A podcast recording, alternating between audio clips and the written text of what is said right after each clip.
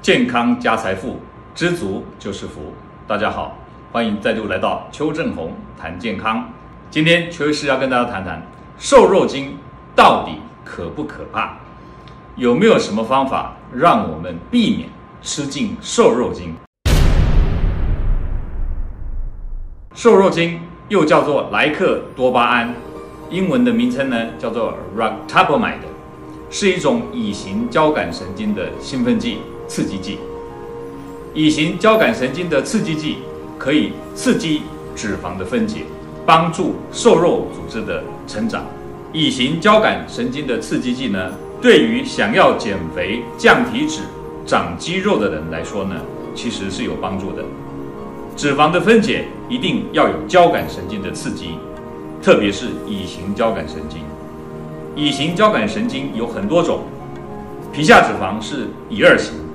内脏脂肪是乙三型，脂肪细胞的细胞膜上面有很多乙型交感神经的接收器，一旦受到刺激，脂肪细胞内的油滴就会开始分解。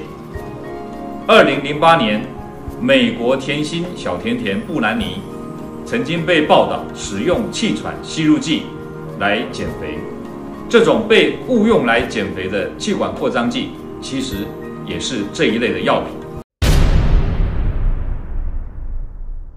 乙型交感神经刺激剂也有很多副作用。事实上，任何一种药品都有很多作用。当你把其中一个作用当做治疗的目的时，其他的种种作用就会变成副作用。很多人说中药没有副作用，这是不正确的。中药因为疗效不明显，所以副作用也不明显。交感神经是战斗的神经。副交感神经是休息的神经，所以交感神经受到刺激的时候，会启动战斗模式或逃跑模式。此时瞳孔会放大，让更多的光线进来，心跳会加快，呼吸变急促，让更多的氧气进来，燃烧肝糖跟脂肪，制造更多的能量，让肌肉和脑、心、肝、肾来使用。同时，肠胃的蠕动会变慢。因为这个时候你根本没时间吃东西，所以消化吸收要被抑制。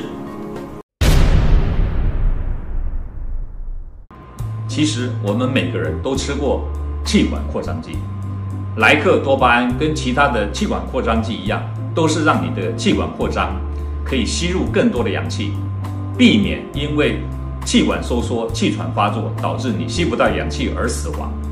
除了气喘病人。常常吃的气喘药以外，当然还有吸入性的气管扩张剂，作用也跟莱克多巴胺差不多。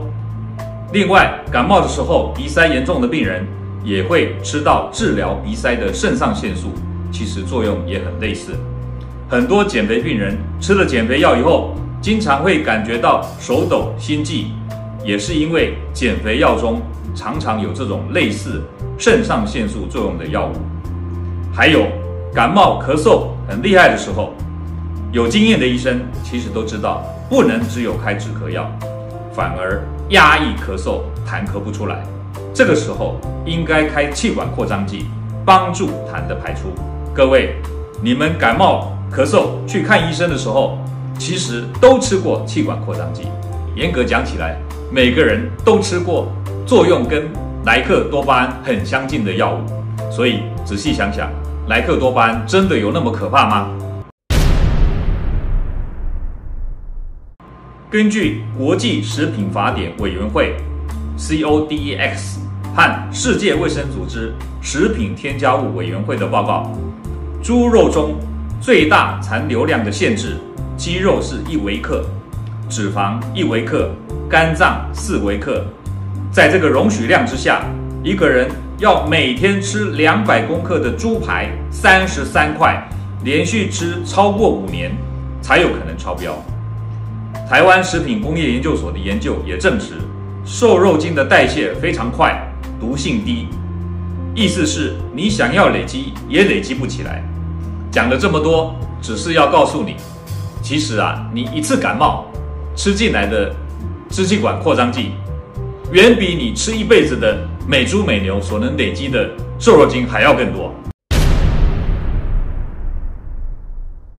不管怎么说，还是有人害怕吃到含有瘦肉精的美猪或美牛，即便啊容许量已经低到不能再低了，所以把握以下三个原则，让你安心吃美猪跟美牛。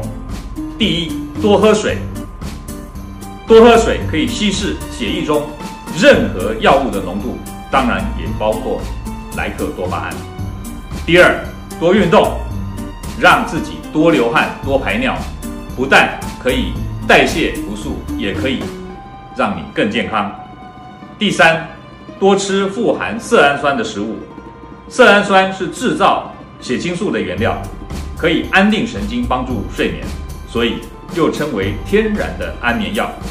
富含色氨酸的食物包括香蕉、坚果、奶、蛋、深海鱼等等。可以增加血清素的分泌量，拮抗交感神经的兴奋。今天就先跟大家分享到这里，希望以上的讯息对你有所帮助。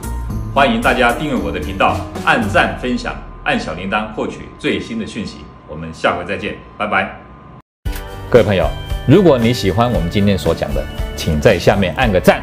如果你对我们的内容感到兴趣，想要获得最新的讯息，请按订阅。下回见。